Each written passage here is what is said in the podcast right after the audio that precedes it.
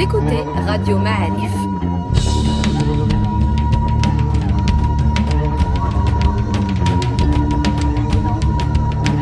Le podcast Histoire.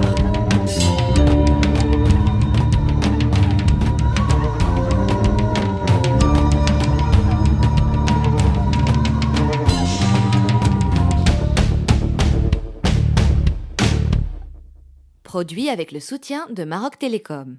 Bienvenue à tous dans un nouveau podcast Histoire de Radio Ma'alif. On, est enregistre, on enregistre ce podcast à Marrakech. On est reçu par le professeur Mohamed Oujama. Bienvenue euh, chez vous maintenant, vous êtes habitué du podcast. Merci mes amis et merci pour vos éditeurs. Et vous allez nous parler des Glewa. On peut dire comme ça? Vous voulez? Non, c'est vous qui êtes spécialiste.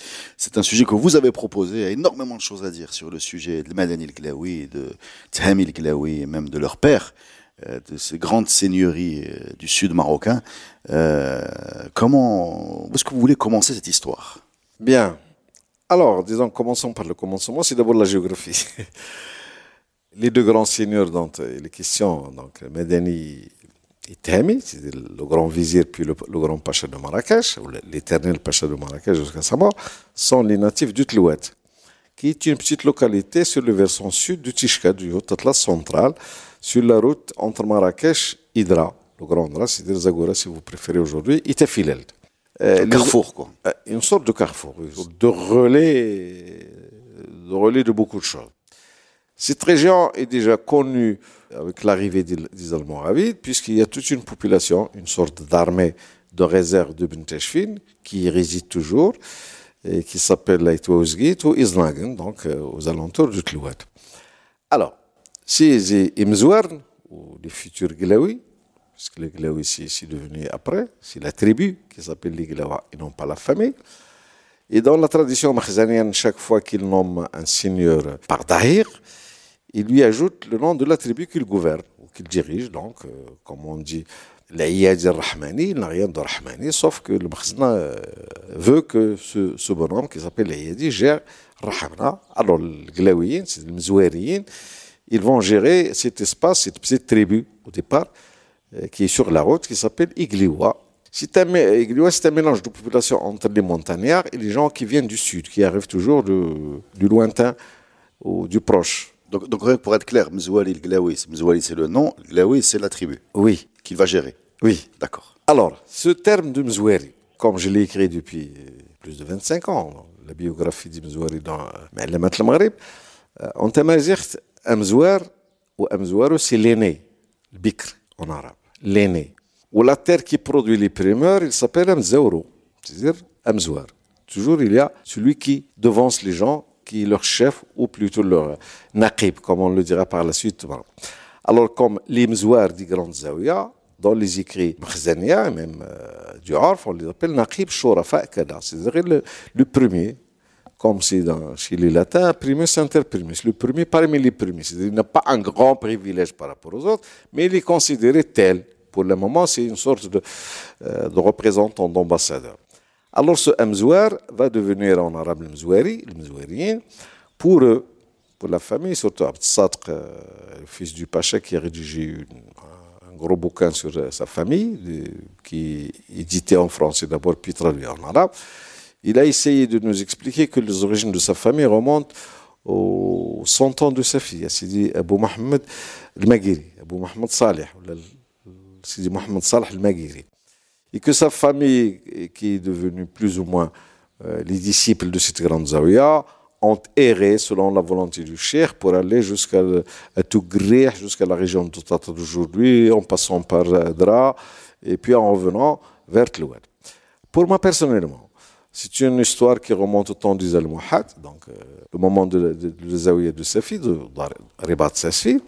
Nous n'avons aucun document qui signifie ça ou qui le signale. Mais les Mzouari, pour moi, c'est la suite du Makhzan Saadien dans la vallée du Dra, qui ont quitté le fin fond de la vallée du Dra pour s'approcher de Marrakech, c'est-à-dire la capitale des Saadiens eux-mêmes.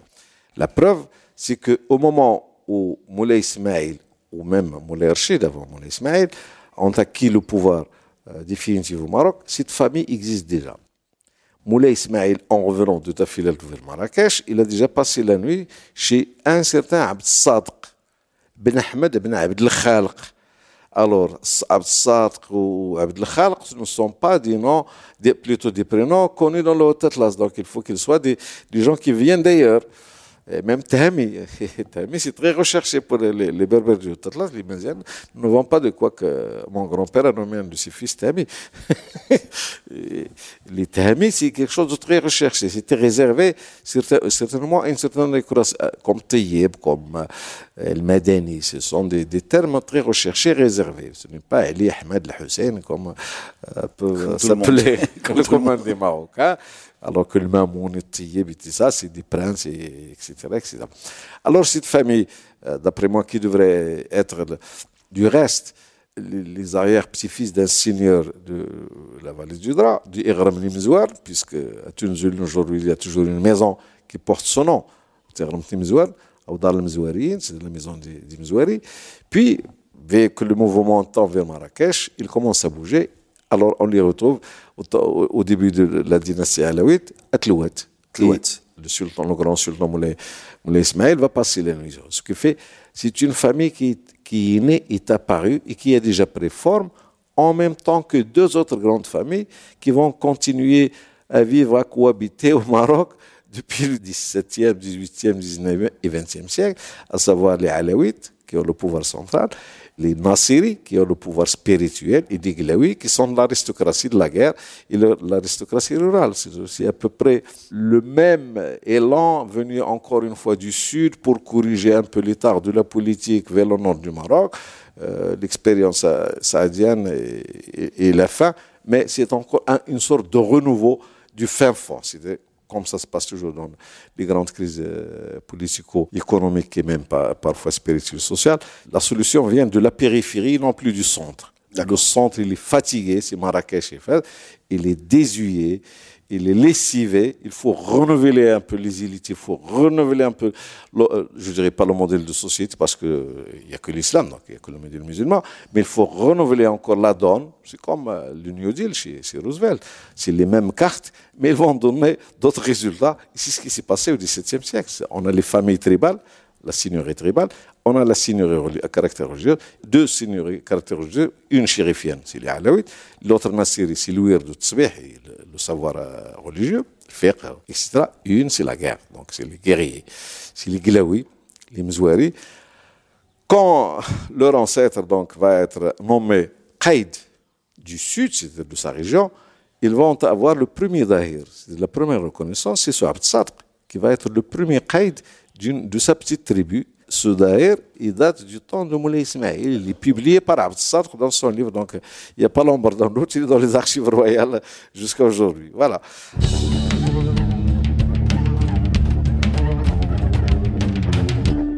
Donc c'est amusant parce qu'on pensait que l'histoire allait commencer avec Moulay Hassan, euh, se développer vers le eh protectorat, etc. Et, on a pris euh, un siècle et demi, c'est ça de, de, C'est ça, là il y a des seigneuries qui sont apparues juste avec la colonisation. Il y a ceux qui sont apparus la dernière minute parce qu'on a besoin de couvrir un, espace. Euh, mais il y a des familles beaucoup plus enracinées qu'on croit. C'est-à-dire qu'il y a des familles qui ont intégré le makhzen, c'est-à-dire le pouvoir central marocain d'une façon ou d'une autre, depuis au moins trois siècles et demi, quatre siècles. Ils existent toujours sur la sphère politique sur la sphère administrative et même ils gardent toujours leur, leur bien. Alors, nous avons traversé donc la grande crise de Moulay Ismail après Moulay Ismail jusqu'à arriver au, au, milieu du 19e siècle. Le 19e siècle, les, grands problèmes du Maroc commencent à apparaître sur la scène. C'est d'abord les, deux défaites face à l'armée euh, française à Isli, puis à l'armée espagnole à Tétouan. à Tétouan. Et cette dernière, principalement, cette grande défaite de Tétouan, que le frère Nasser, c'est l'historien, l'auteur de l'Istiqsa, a très bien décrit parce qu'il était présent. Il était le secrétaire particulier du prince héritier qui s'appellera par la suite Mohamed Ben Abdelrahman. Il était présent. Il l'a décrit en disant que c'est-à-dire c'est presque la fin puisque l'armée espagnole a occupé Tétouan il a exigé du Makhzen le paiement de la dette de guerre qui est une dette énorme et en or le Makhzen a déboursé tout ce qu'il a. Puis, le grand consul britannique à Tanger Sir John Drummond Hay nous a garanti un peu auprès de l'Espagne. Mais reste le tiers de cette dette pour que dans l'islam soit encore propre, que l'armée espagnole quitte vers Septa. Quoique Septa aussi, c'est dans l'islam, mais malheureusement, il est perdu. Alors, quelqu'un dans le cabinet de, de Mohamed Rahman, a dit voilà, on va résoudre ce problème en vendant zakawat al-a'shar al-dara'ib on va les vendre pour ceux qui peuvent les acheter. Et c'est à eux de s'occuper du glanage et du ramassage, de la perception de ces impôts, impôts légaux. Alors, les seigneurs qui ont de l'argent, Mohamed Ahmed Ben Abd le Glaoui, le Mzouari, a de l'argent, puisqu'il vendait du sel, il touchait le péage du passage, et il a encore des biens déjà à Marrakech. Parce qu'il faut préciser qu'à Tlouet, il y a des mines de sel. Oui, bien sûr, bien sûr. C'est très important. Et il y a des passages entre Zagora, Marrakech et, et Tafilel, donc des péages. Oui, oui, c'est un creuset de fortune. C'est un creuset de fortune où, chaque jour, il y a de l'argent qui tombe dans la caisse de la famille. Oui. Chaque Alors, jour, il y a de l'argent qui tombe dans la. Peut-être parfois, euh, ils ont beaucoup plus d'argent que le sultan lui-même. Oui. Alors quand vous dites on va vendre euh, zakat, c'est ça? Oui. C'est-à-dire que on vient... tout, tout, tout ce que le magasin touche. C'est-à-dire que j'ai de l'argent, j'arrive, je donne de l'argent. Au... Tu achètes comme les actions de la bourse. Et je vais me servir chez la population. Exactement. Il vous donne un, un, ticket, c'est une lettre, comme quoi un tel va percevoir les impôts euh, de tel et de tel de, de pour les Glaoui. De Mondrach, c'était Filelt. C'est-à-dire tout un monde toute la grande vallée du Dra, etc. Mais c'est quoi le, le, le, le système? C'est-à-dire que je fais une plus-value? Ah voilà, on va y arriver. C'est pas la plus-value, c'est Ce sont des estimations. Le sultan, Estime? Il est, le sultan, il est sous la pression de l'élite du moment, c'est-à-dire le ulama. Pour eux, l'armée chrétienne, le kuffar, doivent quitter à n'importe quel prix. Ici, une sorte de suicide pour le sultan, puisqu'il a liquidé toute la trésorerie royale, ou la sultanienne, puis, il a liquidé l'avenir des finances publiques, du fisc public. Alors, si seigneurs, dont fait partie le Gundefi par la suite, dont fait partie le Glouli dans l'Oussou, si d'autres seigneurs ont acheté auprès du Marzin, ah, volontairement, involontairement, l'essentiel, c'est que l'armée espagnole a quitté territoire. On a tout payé, on a réglé la note. On est en, en 1860, c'est ça? Oui, oui, 1960-61. Mais la solution est venue en 63, parce que l'armée espagnole est restée quand même sur le dos du Marocain un bon bout de temps. Alors, quand le problème est résolu, donc, le magasin n'a plus d'entrée d'argent. Ça veut dire quoi? Ça veut dire que les seigneurs des régions dominent les régions et le sultan dépend de leur bon vouloir. C'est-à-dire que le sultan lui-même, il manque même jusqu'au petit frère du palais royal. Et c'est ce qui va expliquer par la suite, entre guillemets, pourquoi Moulay el-Hassan quittait la capitale et se mettait sur le dos d'un cheval. Les fameuses harka. Exactement. C'est lui-même qui glanait ce que les gens veulent lui donner. Un point, c'est tout. C'est-à-dire que le sultan est devenu une sorte de frère, de, chef de zawiya, qui, qui, passe les nuits dans euh, Afrag, dans, etc., pour lui-même. Euh, et les gens lui donnent directement l'argent, donc il n'y a plus d'intermédiaire, puisque tout le système est tombé à ce qu'on appelle le système financier de l'ELAF ou le kharras, ou toute la terminologie qui s'occupe des finances publiques enfin, roi sultanien n'existe plus. C'est la ruine. C'est la ruine. Alors, ces seigneurs vont s'enrichir puisqu'ils vont demander aux populations plus. Mais Ils vont demander plus. Et on va constater que dans ces grands seigneurs de l'Atlas, du moins, immédiatement, au bout de 20 ans, 25 ans, ils vont passer d'une certaine richesse à caractère local et rural, qui est Tlouat, qui est Amdart, qui est plus ou moins Teroudan, qui est plus ou moins euh, la région de Haha, Tmanar, etc., ils commencent à devenir des seigneurs pesants. Et le sultan lui-même les invite à Marrakech principalement. Ils achètent des palais à Marrakech pour s'installer. Ils passent de la ruralité à la sédentarité. Ils deviennent des citadins. Ils deviennent du jour au lendemain des citadins. Alors, ces seigneurs au même moment, Moulay Hassan, donc, qui, cherchait un peu de l'argent et qui, fait un peu plus ou moins un tourisme politique, si on peut dire aujourd'hui, un tourisme politique, il est revenu donc de face à Tafilalt, alors qu'il souffrait déjà de, je crois, c'était un problème pulmonaire ou un peu de diabète, etc., etc. Il a fait un voyage quand même de huit mois, ce qui le fatigue beaucoup plus. Mais le malheur, c'est qu'il a abordé la montagne en plein hiver. Pris par la neige pris par la neige. Il a passé d'abord trois nuits à Tlouat mais quand il a passé la montagne pour revenir à Marrakech, au niveau de Tazlida d'aujourd'hui, la neige coupe la route et il est obligé de laisser beaucoup de choses et que le Glaoui, c'était le Madani, maintenant le, nouveau petit chef, et son père est cette loi. C'est le Magani qui va le guider avec ses hommes jusqu'aux environs de Sider Hal d'aujourd'hui, c'est le Zawi de Sider Hal, et c'est là où il va mourir. Donc Moulay al-Hassan va, Moulay Ismail va passer la nuit chez le Glaoui. Moulay al-Hassan va passer le... À ce moment, Moulay al-Hassan, comme il ne peut pas récupérer tout l'armement qu'il a, il a laissé le fameux canon Krupp et Louet. C'est la fameuse, c'est la, c'est raconté dans un podcast avec la, la mort de Moulay Hassan cachée par euh, Bahmed, oui. Bahmed, pas seulement Bahmed, le Zir etc. Tout le monde a joué. En, attendant On a peur des tribus, comment On a peur des tribus. On a peur des tribus. En attendant d'introniser Moulay Ablaziz. C'est bien ça. Oui. Alors, Bahmed, Bahmed qui a apparemment joué, joué en sa faveur. Il a, il a préféré un jeune euh, sultan immature, euh, mineur, né d'une mère étrangère, donc qui n'a pas d'asabia, qui n'a pas de, de d'où? Les Cherkessiens, je crois, donc on les considère au Maroc des Turcs, mais ils ne sont pas des Turcs parce qu'ils sont d'origine chrétienne. Généralement, c'est les, euh, des Albanais, comme la famille de Mohamed Ali. Euh, c'est pour cela qu'on considère que certains princes marocains, Khwalhom, c'est la dynastie égyptienne de Mohamed Ali, de Farouk, Abbas et les autres exemples, parce qu'ils sont tous de l'Albanie, ces, dames. Et ces dames ont été plus ou moins offertes ou achetées. Alors, cet acte, la mort de Moulay el-Hassan, va projeter ce grand nouveau petit seigneur qui est jeune, qui est riche, Qaïd madani directement au palais royal parce qu'il a prouvé qu'il est d'abord riche, il peut financer beaucoup de choses qu'il a toute une tribu forte, un ensemble de tribus derrière lui, donc il a une armée. Donc euh, c'est mieux de, l'avoir que de, l'avoir comme ami, comme, euh, comme ennemi. Et en troisième lieu, Madani est un fqih, ce qui est rare en son temps. Le Madani est un fqih. Il a fait l'école en même temps que Moulay Abdelhafid un peu partout au Maroc. À Tedla, à Ahmar, ce qu'on appelle l'école des princes, euh, aux environs de Shmaïa aujourd'hui, entre Shmaïa et Youssoufia. Ce qui fait, dans ses écrits, les gens l'appellent frère. Donc c'est un frère C'est un frère. Il est riche Il est riche, il est frère, il est de bonne famille. Et il a un canon Il a un canon.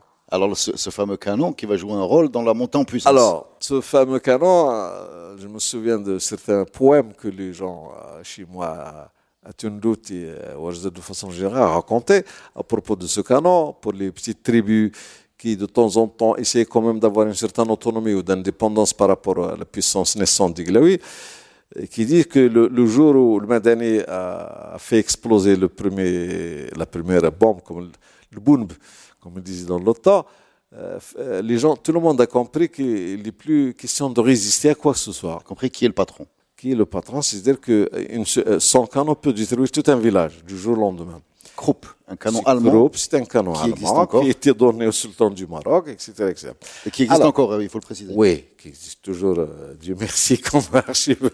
Euh, et autre chose, malheureusement, on n'a pas pris conscience tôt de tout ce qui concerne l'histoire. On a considéré que la famille, ou plutôt le est un traître, donc on, euh, les gens de la résistance et même les locaux ont détruit le ils l'ont volé, ils l'ont un peu défiguré. Mais on va arriver à Tami, là on est toujours sur le Madani. Défiguré, les, les arrière-petits-fils maintenant du Madani et d'autres qui se considèrent être les héritiers directs, essaient quand même de créer une sorte d'association, de consortium pour restaurer, pour demander, etc. Je pense qu'ils vont réussir quand même parce qu'ils ont déjà réussi à améliorer la condition des routes pour aller euh, au moins développer le tourisme. Alors revenons à, ce, à Sulmadani. Donc Sulmadani va débarquer à Marrakech. Moulay, euh, le, grand seigneur euh, du moment, c'est n'est autre que Ahmed ibn Moussa, c'est le grand vizir. Oui, qui chapeaute un peu Moulay Abdelaziz. Bien sûr, qui, il a besoin de, du nouveau sang parmi les gens à, côté. Donc le Madani, il, est candidat à tout ça. Donc immédiatement, Ahmed, il, il est ibahi d'abord euh, Madani, euh, d'après ceux qui ont écrit un peu l'histoire aux années 30 sur les récits du Madani, du, du de ceux qui l'accompagnaient ici à Marrakech, le sultan Bahmed est ibahi par la, qualité des cadeaux faits par, euh, par, le, futur vizir, le futur homme fort qu'ils appellent le Madani el-Glaoui. Le Madani el-Glaoui est un fin politique, d'abord, c'est quelqu'un qui, comme la plupart du Marocains, qui ont voyagé un peu qui ont quitté leur euh, contrée euh, paternelle, quelle que soit plaine, il était à Fès, il connaît un peu les gens de l'Atlantique, il connaît la montagne, il connaît l'Oussous, il connaît le Makhzen, il connaît ce qu'il fait. Il est candidat à être, il, est candidat à être au moins ministre de l'Intérieur puisqu'il connaît mm. euh, mieux que quiconque. Alors Bahmad va le garder. Les crises de Bahmad, euh, les luttes intestines euh, pour imposer Moulay Abdelaziz, la solution viendra par la mort de Bahmad en 1900. Donc maintenant Bahmad est mort. Moulay Abdelaziz est aux commandes. Est aux commandes. Il est jeune. Il faudrait encore, euh, il lui faut beaucoup de choses. Alors le Madani était déjà là. Il était parmi les gens qui l'ont adopté, qui l'ont euh, initié un peu à la politique, etc. Mais vient la grande crise qu'on appelle dans l'histoire du Maroc la guerre de Bouhmara. Oui. La guerre de Bouhmara, qui était attisée par euh, lui-même à partir de l'Oranie, parfois les Allemands à partir du Rif, parfois les Espagnols, le but est d'affaiblir le régime marocain, d'affaiblir le Makhzen pour euh, la domination. Alors, Tahami donc, va être parmi les gens euh, en 1905-1906 qui vont réussir quand même à, organiser toute une armée, toute une armée, on parlait même de 80 000, pour partir de Marrakech, de Ouarzazat et du Tafilar pour combattre Bouhmara entre Fès et Taza. Oui. Voilà.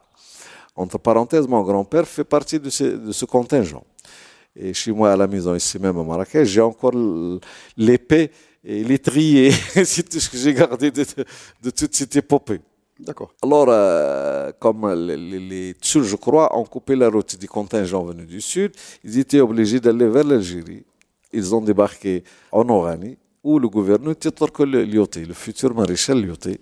Alors, c'est lui qui euh, va leur payer le billet de, retour de, de l'Oranie, de, Haran, jusqu'à Tanger. Quand ils seront revenus, ils sont allés à Fès pour voir Moulay Abdelaziz, pour lui expliquer quand même la force de Bohmara, comme quoi il faut le prendre lui, etc. etc. Alors Moulay Abdelaziz, entre parenthèses, c'est quelqu'un qui aimait beaucoup tout ce qui... C'est un moderniste, entre guillemets. Oui, les horloges. Les, horloges, les, appareils photo, et surtout une ménagerie. Avec des animaux. Une ménagerie avec tout ce qui est beau, comme euh, oiseaux, comme ara, comme, etc., euh, etc. Et l'audience royale ou sultanienne a tardé à venir. Le Madani est obligé de se, se révolter un peu de, et de rentrer de force pour voir le sultan, parce que lui, il doit pas, c'est l'homme fort, il ne doit pas attendre. En rentrant à euh, côté de Moulay Abdelaziz, il a trouvé le, sultan, le jeune sultan, mettait des cacahuètes dans sa main. Il a fait le signe de taisez-vous pour que le, euh, ces oiseaux mangent dans sa main. Il s'est, le ça s'est raconté par mon grand-père, je l'ai même réécrit, traduit écrit. Le Madani s'est révolté, il a dit c'est-à-dire, ça, euh, Abdelaziz n'est que le sultan des oiseaux, ce n'est pas le sultan des gens des musulmans. Ici, le qat'a, c'est la rupture entre les deux hommes, c'est à ce moment. Donc, Madani va débarquer à Marrakech, ils vont fomenter, tirer Moulay Abdelaziz, lui, les seigneurs du Sud, ils vont créer ce qu'on appelle la transition douloureuse de Moulay Abdelaziz vers Moulay Abdelhafid, avec quand même une bay'a surchargée de promesses euh, qu'on appelle généralement euh, le Bay'a al-Jihadia, Bay'at Marrakech, parce que Bay'at Fès c'est autre chose, c'est un peu plus... C'était une, Bay'a euh, conditionnée. Conditionnée par Par les conditions. D'abord, il est nommé Sultan al-Jihad, c'est-à-dire de la guerre sainte. Il ne doit pas céder un pouce de la terre du Maroc pour les, mécréants et les chrétiens, etc., etc., etc. Si jamais il arrive, il doit dire Qu'est-ce qui s'est passé? La fin de... Alors, euh, le Madani, quand même, Ahmed n'est plus là. Les nouveaux seigneurs, euh, les citadins, ils sont très méfiants de Moulay Abdelhafid parce que Moulay Abdelhafid est un, des rares sultans alaouites les frais. Ne sont pas très nombreux, malheureusement. Euh, ce que fait le sultan bien avec Tahami parce qu'ils sont sur la même longueur d'onde. Alors que les autres ne sont que des seigneurs ignares euh, parfois vulgaires, ils ne savent même pas marcher, ni manger, ni se vêtir, etc. C'est le Qiyad de de de certaines régions, de, un peu partout. Ils les considèrent comme des seigneurs de troisième degré, quatrième degré.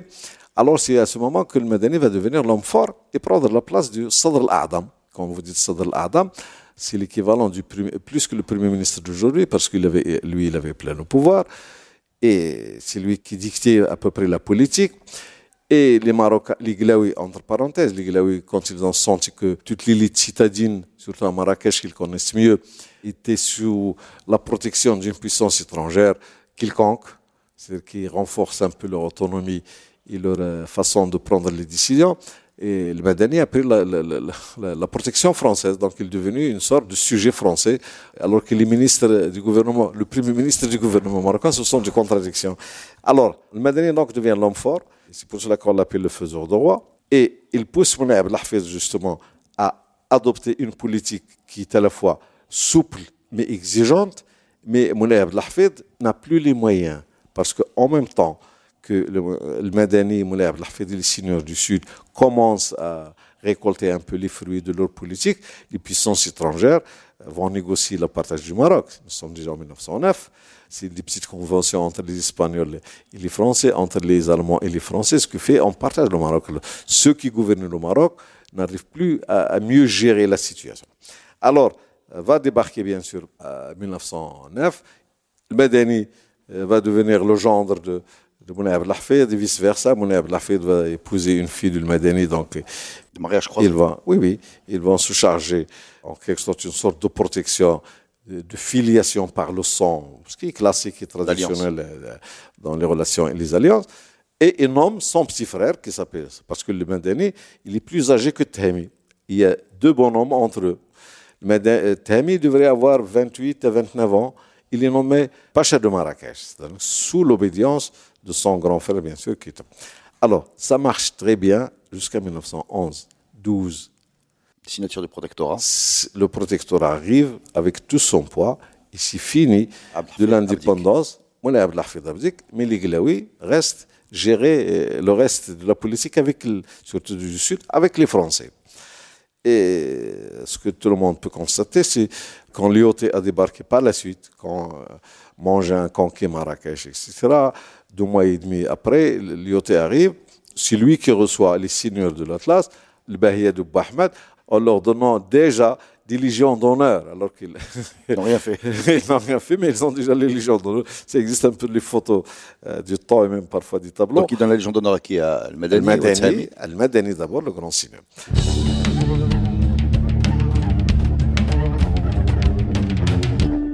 Alors, le Madani va comprendre qu'il faudrait donc jouer avec les Français, il faudrait conserver leur autonomie. Les Glaouis veulent conserver l'autonomie de leur région, qu'ils appellent le Sud, qui leur a été léguée et donnée par Dahir d'un sultan du XIXe siècle, au sein d'un protectorat et de la continuité d'une monarchie, ce qui est à la fois, à la fois pénible, dur, mais faisable. C'est pour cela que les Glaouis, qui étaient, à mon avis, très intelligents et très diplomates en même temps, ils ont réussi à conserver tous leurs biens, tout leur pouvoir, alors que la 80% des seigneurs du sud du Maroc, de façon générale, ont perdu à la fois leur rang et parfois leurs biens et parfois leur vie sous le protectorat. Ils étaient devenus. Et, eux, ils ont continué. Cette famille va continuer depuis le début de l'arrivée du protectorat jusqu'à 56. Ils vont être la principale famille riche que les Français cherchent par la suite. C'est grâce à eux, c'est Tahmi et surtout son fils Brahim, qui vont créer l'ammonium en africain, un régime qui existe encore jusqu'à aujourd'hui, avec l'argent du Glaoui plus l'argent privé des Français. Ils ont créé tout un réseau de la CTM, les grands hôtels du Maroc, ce il y a toute une fortune du Glaoui qu'on appelle aujourd'hui la fortune nationale. Mais il faut, il faut préciser que le, le, le pari de, de, la France, si je comprends bien l'IOT, puisque c'est lui qui commence le protectorat, c'est s'appuyer sur des, des, des hommes forts marocains. Oui, bien sûr. Euh, plutôt que d'aller administrer directement. C'était ça un peu le oui. principe. Si l'IOT, enfin, on va y arriver. Donc, la guerre, euh, le Madani, pour démontrer comme quoi il est, euh, je dirais pas pour français, pour démontrer quand même, il donner l'occasion à ses fils pour apprendre autre chose. Il a donné deux de ses fils pour la Deuxième Guerre mondiale, a participé à la Deuxième Guerre mondiale. Un des grands, qui s'appelle Abdelmelk, est tué juste à côté de Dumenat quand les Français attaquent Sidi Mha. En 1917, il y a la guerre en Europe avec son fils Mehdi et la guerre dans l'Atlas central avec son fils Abdelmalek. La pacification du Maroc. Oui, ce qu'on appelle la pacification. Son fils était sous l'autorité du futur général Guillaume. C'était le, le, capitaine Guillaume en 1900, je, lieutenant Guillaume, je crois. Donc il perd ses deux fils. L'un, il perd Abdelmalek. Alors ce Abdelmalek, pour lui, il coûte cher. Euh, N'oublions pas que ce sont des petits génies, euh, des gens pieux, et le Madani les cultivait. Et c'est le choc, la mort de, son fils sous le drapeau français en combattant un saint patron qui n'est pas très loin de chez lui, c'est-à-dire du Tlouet euh, à la région de aujourd'hui. Il est tombé malade. Et je me souviens qu'on raconte et on raconte encore que quand il pleurait la mort de son fils, il a dit Dieu nous a gardé sur vie jusqu'à porter les armes à côté des, des c'est-à-dire des mécréants, pour combattre les musulmans. C'est-à-dire que son fils et lui-même ont porté les armes avec les Français contre le marabout du, Moyen, du Haut-Atlas central, Sidi Mha Hansal. Et il est mort en 1917. La mort du Madani ouvre toutes les portes devant son petit frère qui s'appelle Tehami, qui est déjà pacha de Marrakech, et qui est super intelligent, et qui est fin, et en même temps qui achète tout par cadeau. Tehami el il est riche d'abord, ça, il n'y a pas l'ombre d'un doute, mais il a basé, c'est quelqu'un qui a le talent de donner des cadeaux, donc on peut dire aujourd'hui qu'il corrompt un peu la vie politique, jusqu'en France. Tehami donc va être l'homme fort, il va s'installer dans la capitale du Sud qui est Marrakech, il va gérer toute l'économie du Sud, rien ne se vend, rien ne s'achète, sauf lui. Même les Français, quand ils veulent passer la nuit à Marrakech, il doit être au courant. Et c'est lui qui a chassé les Français de Marrakech et Médina pour les installer en dehors avec leurs bars, leurs camps militaires, etc., etc. Ce qui fait, c'est quelqu'un qui est à la fois d'un caractère bédouin, mais d'une vision très optimale. Il veut prendre le maximum de la colonisation du protectorat et donner peu. La preuve, Tamil Glaoui, il a donné tous ses enfants à la France pour qu'ils soient éduqués à la française. Ibrahim d'abord, Abd par la suite, Abdullah, Hassan et la suite, ils ont tous fait les grands lycées de Paris. Ils ont fait la, tous la, soit, la, soit la Sorbonne, soit la faculté de droit de Paris. Au même moment, les autres seigneurs de l'Atlas, leurs enfants n'arrivent même pas à tenir un, crayon, un stylo pour écrire leur nom. D'accord. Voilà, quelqu'un d'éclairé, de, subtil. On parle de, quelqu'un qui, qui, par exemple, en 1920, fait construire un parcours de golf. Oui, bien sûr. On parle de quelqu'un qui. Il est ébahi par tout ce qui est moderne. On parle de quelqu'un qui reçoit Churchill. Oui, bien sûr. Ah, pourquoi il reçoit Churchill? Quand euh, le Pacha reçoit Churchill, c'est que les, Anglais ont voté contre Churchill. Donc Churchill était en vacances illimitées. C'est après la guerre. Churchill est battu par les, par les travaillistes. Ah oui, c'est après la Deuxième Guerre, ça. Oui, oui. Alors Churchill est un peu malade parce qu'il est obèse, il boit beaucoup, il fume beaucoup, etc. Euh, que ses amis français lui ont conseillé d'aller à Marrakech, de s'installer quelque part, il fait beau, etc., Donc il est l'invité du Pacha. C'est même à cause de lui qu'on a refait toute une partie de la Mamounia, qui s'appelle aujourd'hui le, le, pavillon Churchill. Vous pouvez y aller le voir. C'est le Pacha qui, a refait tout ça pour que ce soit à la, hauteur du, Premier ministre britannique. Alors ce grand bonhomme qui est à la fois qui aime la poésie, qui aime la peinture, euh, a découvert les lumières de Marrakech. Donc il s'installe à la Mamounia, il commence à dessiner le, Haut Atlas. Et un des grands tableaux mythiques que même la publicité, les agences de voyage multiplient, c'est un tableau de Churchill où on voit la muraille de Marrakech, puis les palmiers, puis les plus haut, la neige. C'est quelque chose qu'on n'arrive pas à expliquer pour d'autres. La neige et les palmiers et, des murailles en terre, c'est très difficile. Oui, les murailles en terre évoquent, la chaleur, oui, oui, oui, le palmier, le désert et ce la que vous voyez maintenant la publicité, c'est Churchill. D'accord. Le, le Pacha est en même temps un homme très riche, très fort, qui a découvert l'économie moderne qui était parmi les gens qui, qui participaient, qui ont investi dans la bourse de Paris, surtout les années 30 et la suite, jusqu'à la fin des années 50. Et que quand il avait des problèmes avec les Français, parfois, il y a toute une, surtout la gauche, c'est si mais il y a aussi une partie des catholiques, des croyants qui croient que le Pacha en fait trop, etc., qui écrivent de temps en temps. Mais le Pacha réussit quand même à acheter les grandes plumes. Quand on dit les frères Tarot, qui ont écrit Les Seigneurs de l'Atlas, etc., etc. Et Henri Bordeaux de l'Académie française, ce sont des gens qui défendent.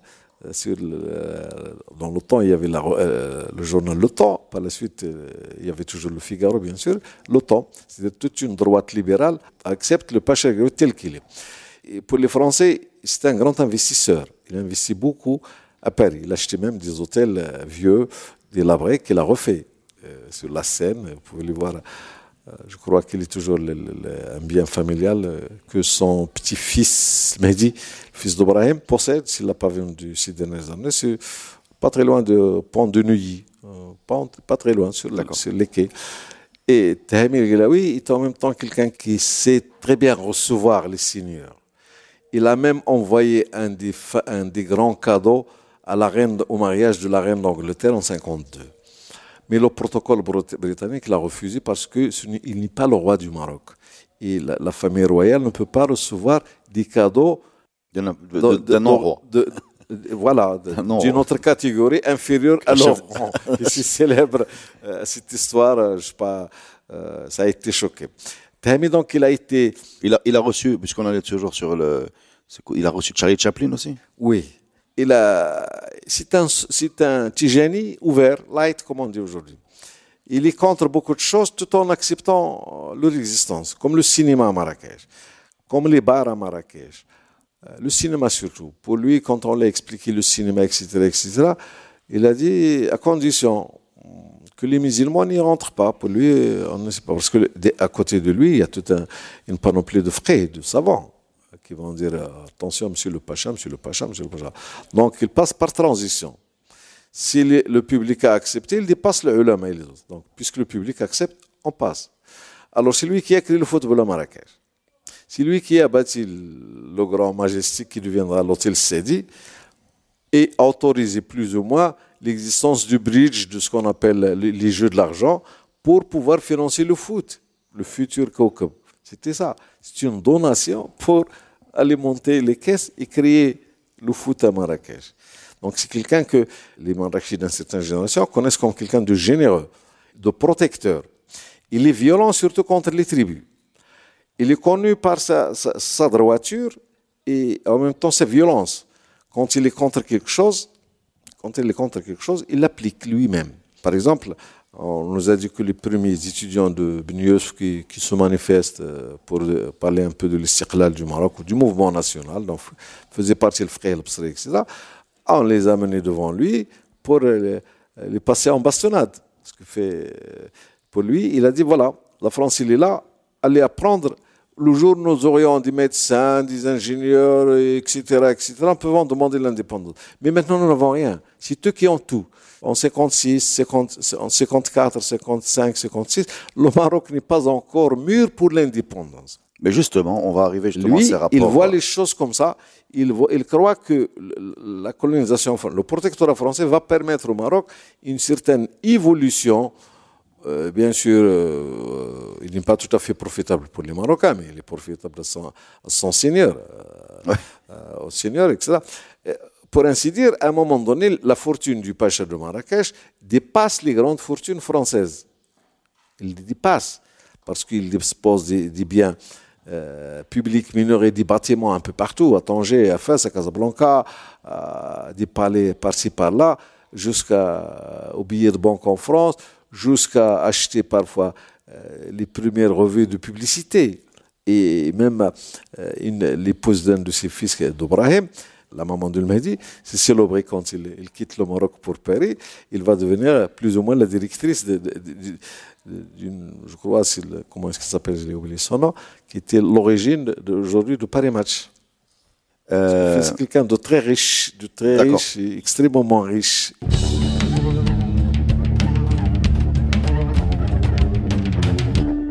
Revenons à ses rapports avec le pouvoir. Alors, je sais pas, euh, c'est vous qui allez nous raconter, parce que là, je ne suis pas très clair dans ma tête. Euh, il demande à faire déposer un sultan, ou bien il organise un mouvement, ou bien. Qu'est-ce qui se passe exactement?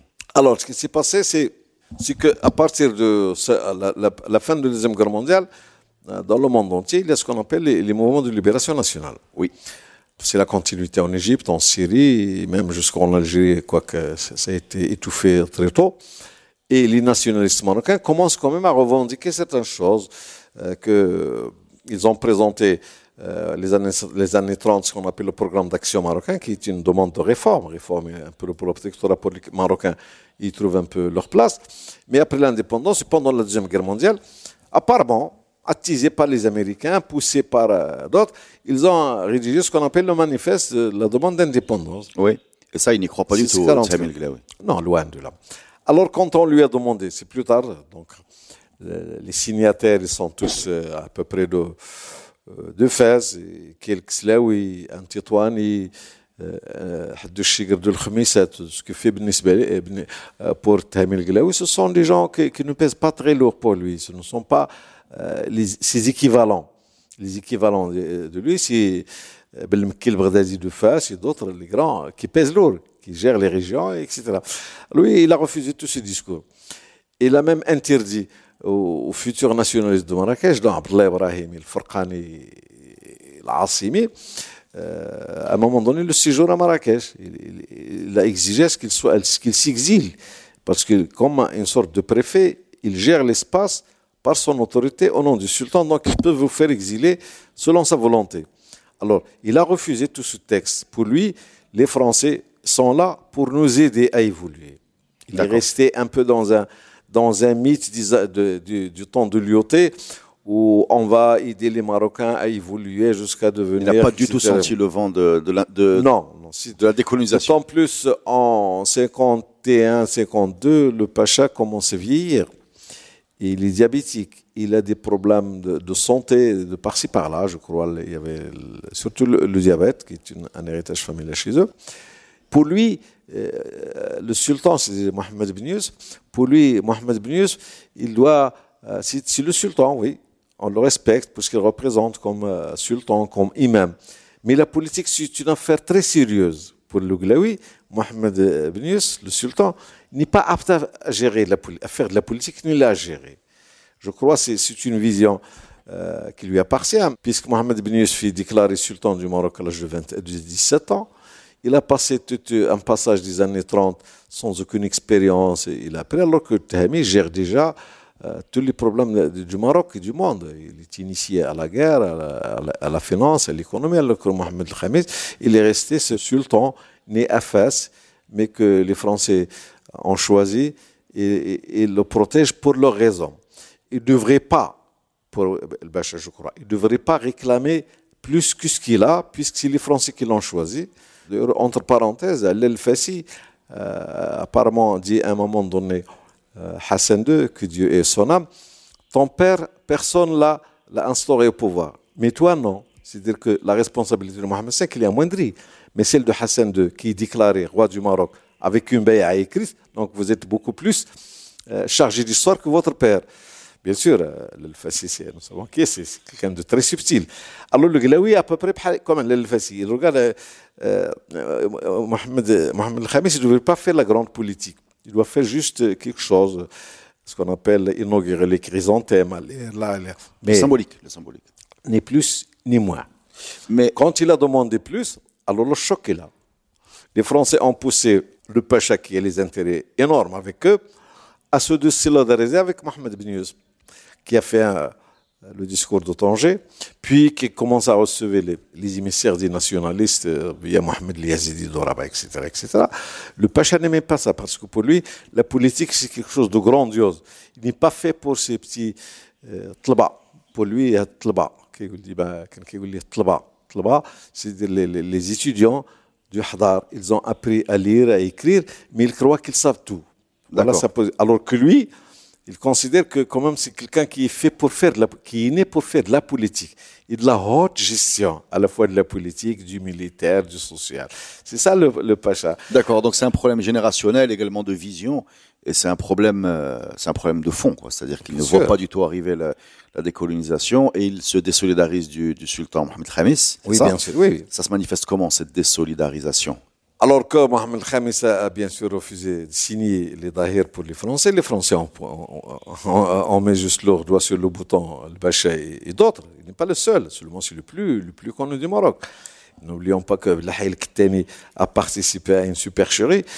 Non parce que le sultan du Maroc a une dent contre lui, mais parce que le Moulay Abdelhafid a tué son grand-père, Bakr, Mohamed le Bakr, le Ktani, et que euh, l'autre, euh, il a demandé à ce qu'il soit le vice-roi.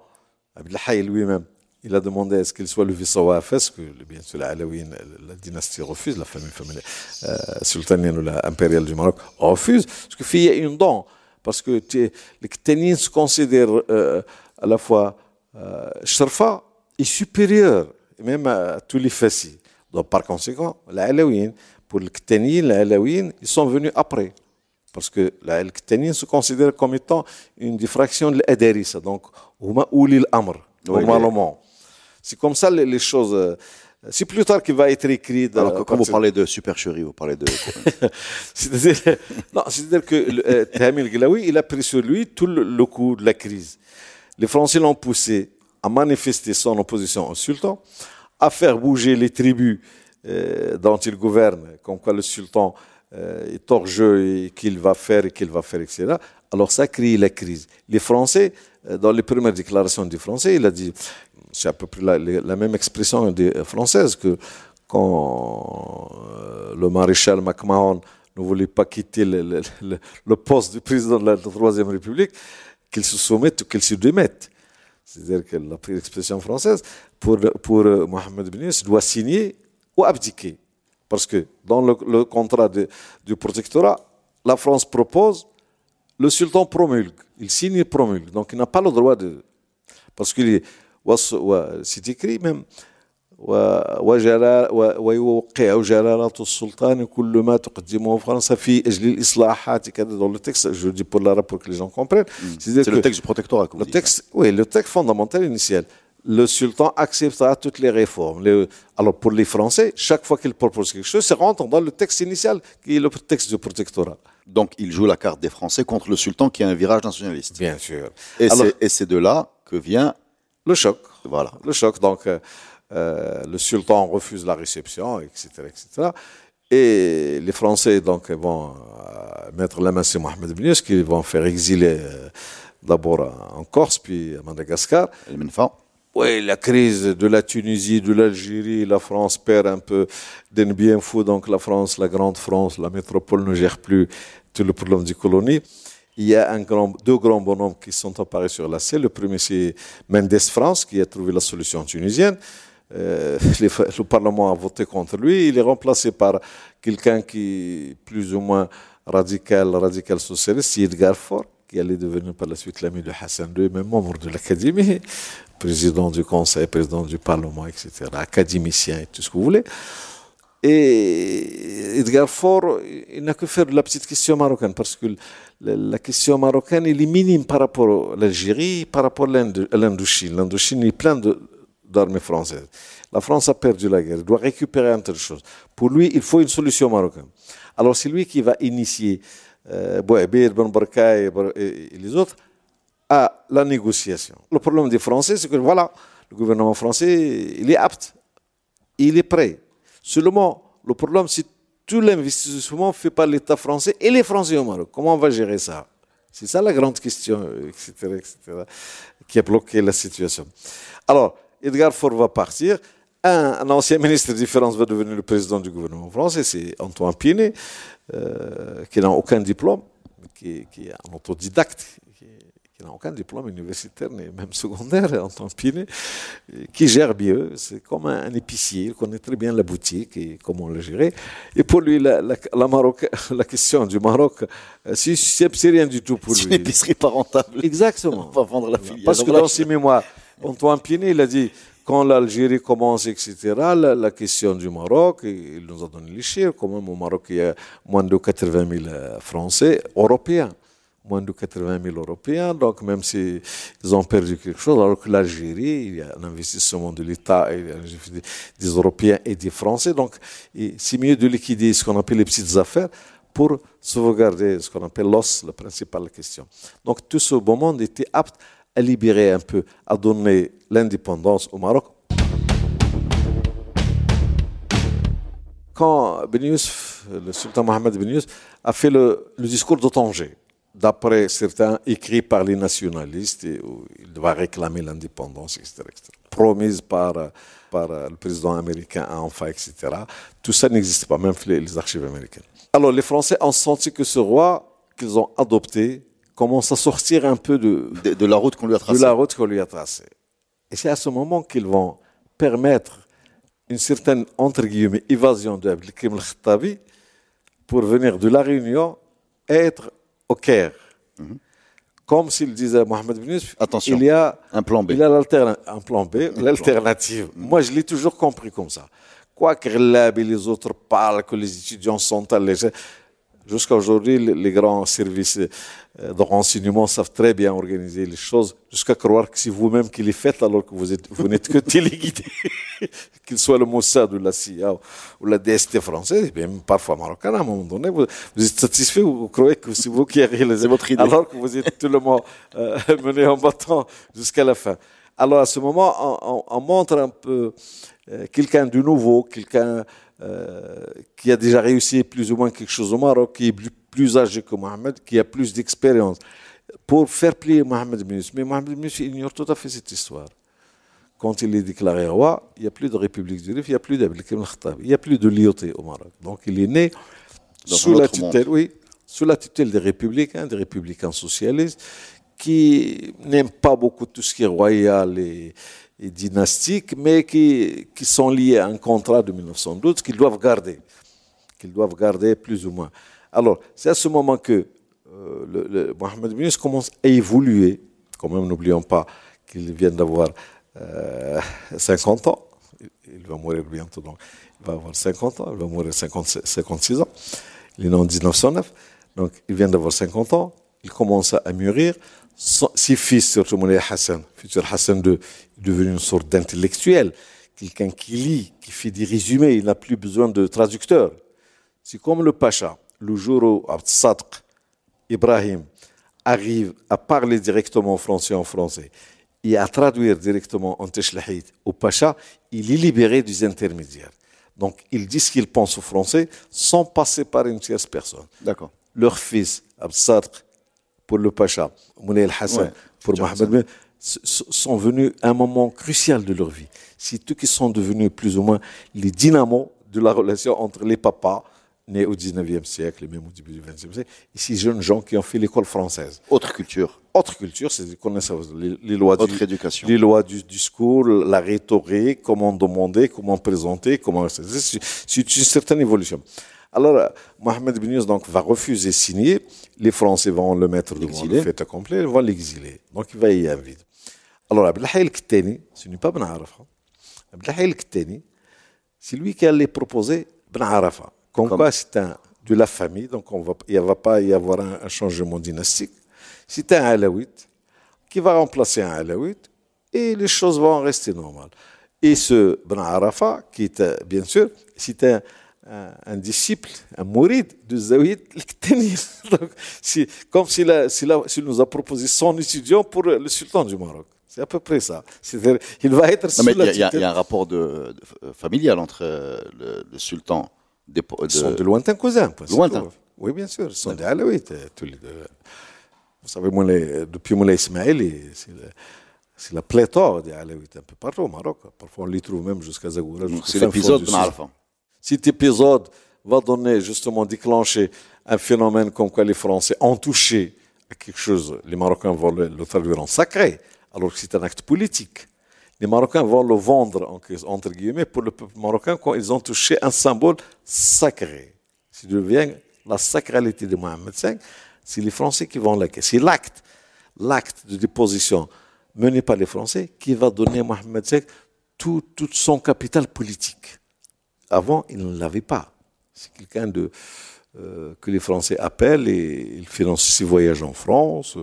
Euh, quand on lui a dit que Lyoté est en train de mourir, il est allé le voir euh, pour la dernière fois. C'est la seule photo où il y a Mohamed V Hassan de Lyoté, c'est 1934. Etc. Ce qu'il fait, c'est quelqu'un de très fin qui les, aime les, belles... les Français ont renforcé leur ennemi, en fait. En quelque sorte, vous pouvez le dire. C'est-à-dire, quand, vous cherchez, quand vous cherchez son capital politique, avant les années 20, il est nul. Les années 30, il n'est pas touché par le nationalisme. Il est resté ce bonhomme qui aime les belles choses, les belles voitures, les belles djellabas, les voyages. La guerre lui a pris quand même le choc, comme quoi la grande civilisation dominante d'Occident est en train de s'autodétruire elle-même. Il a découvert que l'Amérique existe, que le président, il y a, un autre monde. Ce qui fait, il a évolué euh, pendant à peu près dix ans d'une façon euh, vite euh, intelligente, mais les Français, pour eux, le contrat initial, la France propose, Et lui, le signe. sultan il valide, signe, valide il valide. systématiquement, automatiquement. Ça, comment, ça, ça, on l'a appelé la, la guerre du sceau, la, la grève du sceau. Ouais. C'est-à-dire qu'il a refusé de mettre son euh, le tampon, le sceau royal, sur euh, les documents. Donc les- les- rien ne va marcher, puisque la loi, c'est la loi. Comme ça, le, le sultan, c'est le dernier à paraffer. Comme aujourd'hui. D'accord. Parce qu'il va être publié au journal officiel quand même.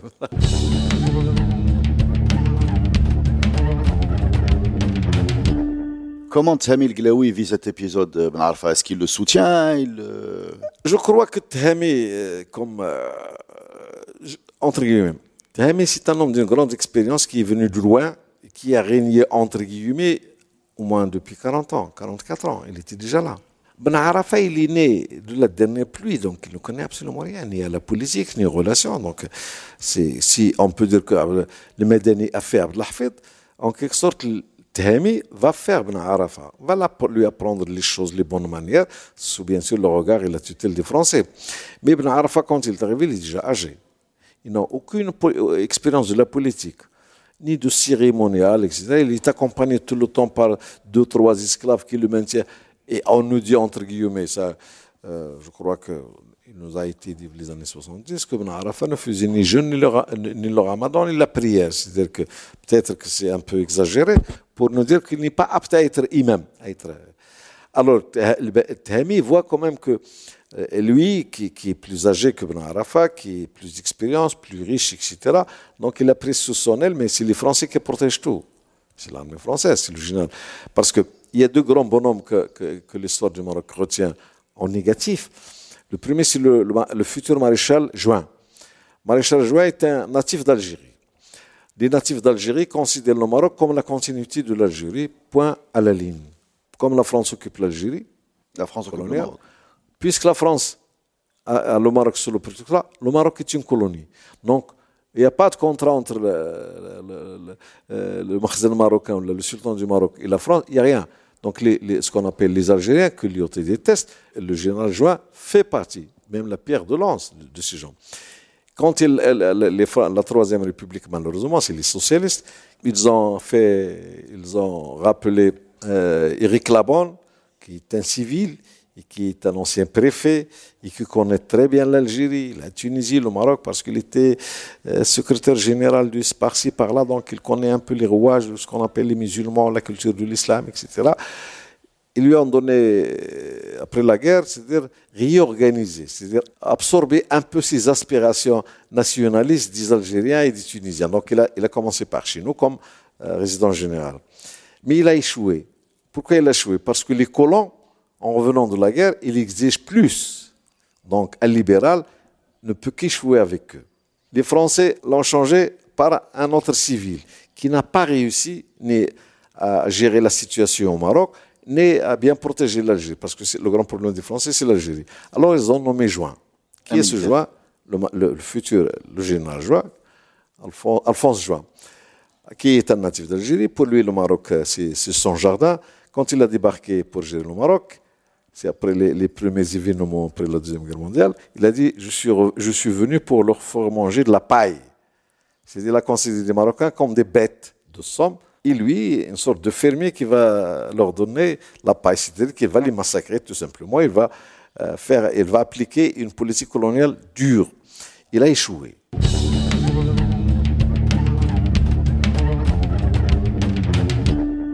La tr- quatrième république des socialistes, de, il y a quand même des gens de valeur, comme euh, Léon Blum et, et d'autres, l'ont changé par son disciple, qui n'est autre que Guillaume, Augustin Guillaume, qui s'en est de camp quand on était au Maroc, et qui était quelqu'un qui a organisé ce qu'on appelle le Makhzen mobile au Maroc, c'est-à-dire les forces auxiliaires, et qui a éduqué, formé ce qu'on appelle le Makhzen mobile. euh, Ouawizert, c'est lui qui a créé le centre de Ouawizert, qui est devenu aujourd'hui euh, une ville. C'est c'est juste quand euh, les Allemands ont, dit qu'il faudrait que la France se défie de ses armées, alors euh, ils ont considéré que tout ce qui est marocain, Tawabir c'est des, forces supplétives makhzaniennes et non pas françaises. Donc, le mobile, le arabe, le bureau arabe, il y a beaucoup de noms euh, par-ci par-là. Alors ce Guillaume, ne peut être que fidèle à son maître, c'est-à-dire la rigueur, la dureté vis-à-vis de Mohamed Yus, parce que pour lui, qui a géré la campagne marocaine, qui connaît surtout le Moyen Atlas et le Haut Atlas, ce sultan pour lui c'est un étranger. Il ne connaît, euh, pour Guillaume, Mohamed V euh, ne connaît pas le Maroc, c'est Guillaume qui connaît le Maroc. Il connaît les tribus, les chefs du tribu, de, de Zahir au fin fond du Sousse, alors que Mohamed bin Yus, il est juste dans un palais. Ce que fait, c'est lui le vrai Marocain, le vrai chef. Alors quand il a demandé il a dit mais, je connais le Maroc plus que toi. Ce qu'on te propose, c'est pour le bien du Maroc. Mohamed euh, Ben a refusé bien sûr signer parce que pour lui, c'est le début de la résistance. Oui, oui. Le texte, c'est le même. N'oublions pas que ce Mohamed Ben c'est lui-même qui a signé le Dahir de, 1930, qu'on appelle par la suite le Dahir Beber. C'est-à-dire qu'il a quel âge euh, en 1930 21 ans. Il est très jeune pour euh, signer, prendre ce genre de décision. Par la suite, donc, il a résisté. Cette résistance a hérité les Français. Les Français ont poussé le Pacha et, d'autres, il n'est pas le seul, vers ce choc. Donc on a créé l'alternance qui est Ibn Arafat, qui n'allait pas résister. Ibn Arafat il qui a duré combien de temps cette parenthèse, Ibn Arafat Plus ou moins trois ans, trois ans et demi, mais il n'a rien fait. Sauf que son nom existe un peu au journal officiel. Il y a même certains d'ailleurs. Donc, donc en fait, on peut dire que Tsamil Glaoui va tout perdre sur cette, cette manœuvre. Bien sûr, parce que même les Français par la suite, ils considèrent que c'est mieux de, c'est mieux d'avoir le futur sultan du Maroc que de garder toujours Tamil Donc le sultan revient. Surtout que les nationalistes qui négocient avec Edgar Faure et, Antoine Pinet, qui ne sont que euh, Ben Barka, Bouabi, Hassan Louazani et Balafrej, qui, étaient tous des, lauréats de l'université de Paris, sauf Bouabi qui, parlait en français, en français politique on donnait toutes les garanties quand même pour le gouvernement français. C'est pour cela que la gauche marocaine nous parle de deux textes. La selle Saint-Cloud, on nous parle qu'il y a un texte au départ et un texte à la fin. Il y a un texte proposé par Bouhabid pour euh, les nationalistes, mais à la fin, le texte signé par Mohamed Ben c'est un autre texte transformé, où justement les Aïens jusqu'au Pacha de Marrakech vont avoir leur place. Et ce texte va nous parler de euh, l'Arche, donc il va y avoir un tas de gens qui n'ont rien à foutre là-dedans. C'est les Français qui ont exigé Taharo ou, d'autres noms qui étaient de simples commandants, colonels et même frères dans l'armée française. Ce qui fait la France s'ouvre et finit le, temps du Glaoui, dans le classicisme traditionnel du Maroc. On va jouer la carte, non pas des nationalistes, mais de la monarchie. La France a joué la carte de la monarchie, non pas du mouvement national. D'ailleurs, au départ, le texte s'appelle la dépendance, l'interdépendance, comme le texte proposé pour la Tunisie. C'est par la suite qu'on ne parle plus de l'interdépendance. Ou plutôt, c'est pour cela que nous avons deux dates. Le 2 mars, comme quoi c'est la fin, mais il y a par la suite d'autres dates qui ont finalisé, c'est novembre. C'est-à-dire qu'il y a huit mois entre le premier texte d'interdépendance qui été refusé par l'armée de libération intérieure, qui est rejeté par la de l'extérieur, et que les nationalistes étaient obligés de Edgar Faure et, et, étaient obligés quand même de... Parce que déjà, nous sommes 56, l'Algérie commence quand même à... Ça chauffe plus, c'est mieux d'avoir les forces françaises en Algérie toutes seules, où il y a toute une population française, il y a toute une économie, et avoir encore des relations comme jusqu'à aujourd'hui avec la France. C'est tout ce que fait Tahimil Glaoui. Il n'a pas tout perdu. C'est un, décret du premier gouvernement marocain, ou plutôt du deuxième gouvernement marocain, qui a saisi tous les biens du Pacha Tahimi ibn Mohamed le Mzouari, le Glaoui.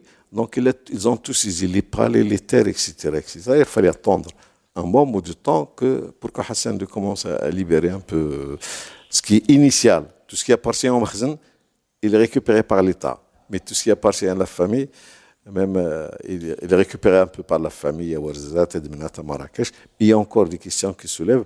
Mais je crois qu'ils n'auront plus de solution puisque tous les, contradicteurs euh, sont morts aujourd'hui. Euh, question peut-être naïve, mais est-ce que, cette, comme ça, cette destruction de l'Ouest, c'est ça, elle a été détruite, la ville a été touché, il a été volé, il a été délaissé, puisqu'à un moment donné, tout le monde l'a quitté, tout simplement. Alors, euh, je vais vous raconter une petite histoire.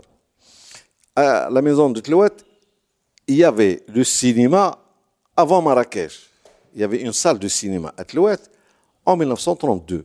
Il y a un groupe électrogène pour produire l'électricité à Tlouet en 1932. Et chaque fois que les grands invités arrivent chez le Pacha, chez Ibrahim, un de ses fils, et même, euh, soit qu'il ne soit pas, dans tout le cérémonial finit généralement par un film pour montrer aux gens que ce qui se passe cette loi. Alors, tout ça est resté tel qu'il est. À un moment donné, c'est délaissé. Un élu local, simple président de la commune rurale de Tlouet, a mis la main sur tout ça, il l'a vendu à Marrakech, euh, au Khorda. Alors, la princesse Lalamine, elle était de passage si vous vous souvenez un peu de la personne, elle et Moulaïdé Silouazene, son mari, étaient de grands amateurs de, euh, du sport euh, équestre, Oui, les chevaux. Donc, ils passent de Tafilalt euh, jusqu'à Chino, à la maison à Tundut, jusqu'à Tlouat, pour montrer euh, aux, aux ses invités le pays de, de Khwalha, de ses, de ses oncles, voilà Dats, voilà Tundut, voilà. C'est une dame extraordinaire. Quand il a débarqué à Tlouat, il a, il a demandé à revoir la, la salle de cinéma. Elle a dit, mais madame, la salle est détruite. Il a appelé le gouverneur de. On a trouvé quand même le, le coupable qui a été châtié superbement, alors qu'il bénéficiait de certains privilèges. Mais est-ce que cette, euh, cette euh, confiscation des biens qu'a connu Tamil Glaoui, Il est mort, Tami. oui, ses héritiers. il a quand même demandé, euh, présenter ses excuses euh, à, à Oui, oui. Khamis. Oui, tout ça, fils. Ils se connaissent très bien. Ils ont des, des relations, euh, euh, des relations familiales. Ils ont, euh, leurs enfants ont été éduqués. Il y a- un brassage entre l'Alaouiyine et les Glaouiyine. Enfin, Oui, 19e oui, mais l'histoire, l'histoire qu'on connaît là, le présente comme quelqu'un qui Ça, a. c'est le politique. Oui, mais je suis obligé de vous poser la question parce que je dois comprendre. Est-ce que, à votre avis, en tant qu'historien, euh, le- la disgrâce, voilà le mot que je cherchais, la Oui. disgrâce de la, de la famille Glaoui euh, vient du choix de Ben Arafat quand euh, Mohamed Khamis était en exil ou c'est quelque chose qui aurait pu se produire malgré avoir misé, disons, sur le mauvais euh, cheval De toutes les façons, le contrat, le contrat entre le sultan et, et Mohamed V et Mohamed Ben Youssef est cassé puisqu'il a, il a opté pour, pour un autre imam. Oui. Sur le plan de la loi, c'est déjà euh, un peu une sorte de tabou. Parce que traditionnellement, traditionnellement, les Marocains, c'est-à-dire nos ancêtres à nous, les Marocains, ils n'ont jamais tué un roi, même euh, quand ils le prennent, euh, etc., ils le sauvegardent. Moulay Slimane, Moulay Archid, les autres ont été tous pris dans des, euh, des engrenages. Moulay, Moulay Archid, Moulay Slimane, Moulay Slimane a été pris par Imhouash, ici à Zawit Sheikh. On a tué toute son armée, mais on a conservé le sultan. Quand il a déclaré sur moi le sultan, voilà, comme on dit, les Marocains ne tuent pas les mêmes. Ils le conservent, ils peuvent le démettre mais sa personne reste, il garde toujours une sorte de sacré. Alors cette culture existe toujours euh, un peu. Est-ce que Tamil Glaoui, en, en, en allant appuyer l'alternative Ben Arafat, a touché au sacré? Plus ou moins, oui. Il a touché, pas seulement au sacré, il, il est allé à contresens d'un- d'une évolution générale. Il n'a pas senti l'histoire. Il n'a pas senti l'histoire. Il est, c'est un homme du 19e siècle. C'est comme, euh, c'est comme euh, les généraux français euh, qui, ont, qui ont cru qu'ils ont gagné la Deuxième Guerre mondiale parce qu'ils sont forts, mais ils étaient écrasés la Deuxième Guerre mondiale. C'est compétent. Compétent. Est-ce que, est-ce que dans. Alors que c'est les Américains et les Anglais qui ont gagné et la Première Guerre mondiale et la Deuxième Guerre mondiale. Et les Russes Oui, les- les Russes. Alors les Français se considèrent euh, comme ayant été, des vainqueurs. Quand il faudrait gérer vraiment la guerre, ils l'ont perdu encore une fois. Euh, est-ce Ben- que- ben, cette mentalité, disons, de traditionnelle, archaïque, qui l'âge, l'âge aussi, l'âge, l'âge joue. Euh, Tahmi, je crois, vers la fin de ses jours, et il a été soumis beaucoup plus à l'influence euh, néfaste d'Ibrahim. Ibrahim, euh, comme Moulay Abdelaziz, il est né d'une turque, la Laqamar. Donc, ما عنده خوالو في المغرب كنقولها في المغرب ما عندك خوالك donc ما عندك عصبية. Il est né d'une turque. Il est lié tôt aux, aux Français. il est lié tôt aux Français, marié à une Française, etc., etc. Ce qui fait qu'il n'avait pas une vraie culture marocaine. Il, a tout le temps joué, euh, je ne dirais pas contre son père, mais il le devance. C'est lui qui imbue de l'argent, beaucoup d'argent, c'est-à-dire la CTM, les bars, les, bâtiments, tout ça, c'est une sorte d'investisseur, de, manager. Le Pacha, il fait de la politique. La politique, c'est c'est la fois le court terme, le moyen terme et le long terme. Le Pacha faisait de la politique, ce qui fait, c'est lui qui faisait tous les grands cadeaux pour le sultan. me souviens des petites anecdotes qu'on raconte chez nous à la maison et un peu partout. Euh, chaque grand voyage du passé, elle ramène une, belle voiture à Mohamed Ben Youssef. Et des habits, quelque chose comme ça. C'est des choses de, de, valeur. De valeur. Quelque chose de, les Japonais, les Américains, les Anglais, surtout les Plymouth, etc. etc. Ce qui fait euh, pour lui et pour le Pacha, euh, comme il y a tout, le temps, comme il y a tout le temps, les, les Français, par contre, les Français ont cru à un moment donné Eugène Garnier dont j'ai parlé tout à l'heure, en que, c'est très facile de changer de, euh, de, dynastie au Maroc, de remplacer une dynastie par une autre. Et, ou bien de prendre un élément subalterne, très terne, très éloigné de la même famille, euh, l'investir sur le temps. C'est-à-dire qu'ils ne connaissent pas vraiment la. pas compris. Euh, comment comment euh, Glaoui vit ses, ses 10 ans entre l'indépendance du Maroc en 1956 et il est mort en 66 Là, 56. Ah, d'accord, il est mort en 1956. Exactement. C'est pour cela que tu dis, il a beaucoup de chance. Il a beaucoup de chance. Non, il n'a pas connu la disgrâce, en fait. Non, lui, il l'a pas connu. C'est-à-dire, il a, il a été gracié par Mohamed V. Il y a toujours une, photo où il s'y lance devant lui au palais royal de Rabat. Et Mohamed V lui a promis la protection de biens, etc. Mais le premier gouvernement, premier gouvernement marocain, je crois le deuxième, celui de Balafrèche, donc du parti de l'Istiklal, c'est lui qui a séquestré les biens de, du Glaoui. Moi, je me souviens aux années 60, où il y a des Glaoui de bonne famille qui quémandaient, à qui les gens donnaient à manger. Parce que leurs biens étaient séquestrés au nom de. Il y a même Abdullah Ibrahim, le grand professeur et le grand nationaliste, qui a ouvert dans le Bacha pour les syndicats, pour installer les syndicats, l'UMT, le GTM, etc., jusqu'à jusqu'à ce que Hassan de soit touché pour les chasser ou leur trouver des luttes, ce fait il n'y a pas ce grand respect. Il y a, comme la Révolution française, euh, quand les révolutions ont gagné, une, une, c'est la noblesse, c'est les religieux. c'est la noblesse. revanche. Oui, oui. On a laissé quand même le peuple s'exprimer, s'exploser. C'est de son droit, c'est l'indépendance. Alors, cet élan a, été néfaste pour certaines régions. Surtout quand les enfants des régions dominées par les Glaouis, Dmenat, Ouarzazat, Taznacht, euh, jusqu'à Zagora, sont devenus les leaders du mouvement de la résistance. Abdullah Snahaji, le Fqih Hammo, etc. Ils ont tous quitté l'espace glaoui pour aller vers Casablanca et organiser la résistance. Il n'y a que le Fqih al-Bsri qui est resté à Marrakech, mais Snahaji, les autres, ils étaient interdits de séjour à Marrakech. Alors ces gens ont pris une revanche, c'est eux qui ont plus ou moins vidé Clouat de toutes ses richesses, Ouarzazat de toutes ses richesses, et la maison de Tinrir, la maison de Dmenet, euh, et même Marrakech, et les, maisons des Tourir, ce qui fait une fortune énorme euh, en argenterie, en tapis, en, monnaie étrangère, en monnaie étrangère quand même, parce que les Glaouis voyagent beaucoup, ils ont euh, les monnaies du monde entier dans leur, dans leur caisse. Eh bien, merci pour cette épopée des J'espère que j'ai répondu ah, on a commencé... à votre curiosité, à, ah, votre curiosité surtout. C'est une série, c'est pas un film, c'est une série. On a commencé avec euh, Moulay. Moi, moi, Simon Bolo, il faut que les gens, euh, euh, je dis que les Marocains doivent récupérer leur histoire. C'est vrai. Le jour où les, les Marocains récupéreront leur histoire, ils vont s'assagir et se responsabiliser. Maintenant, ils disent du n'importe quoi pour ça. Merci, merci beaucoup. Quand vous récupérez vos pas, votre histoire, vous êtes encore mineur, moi.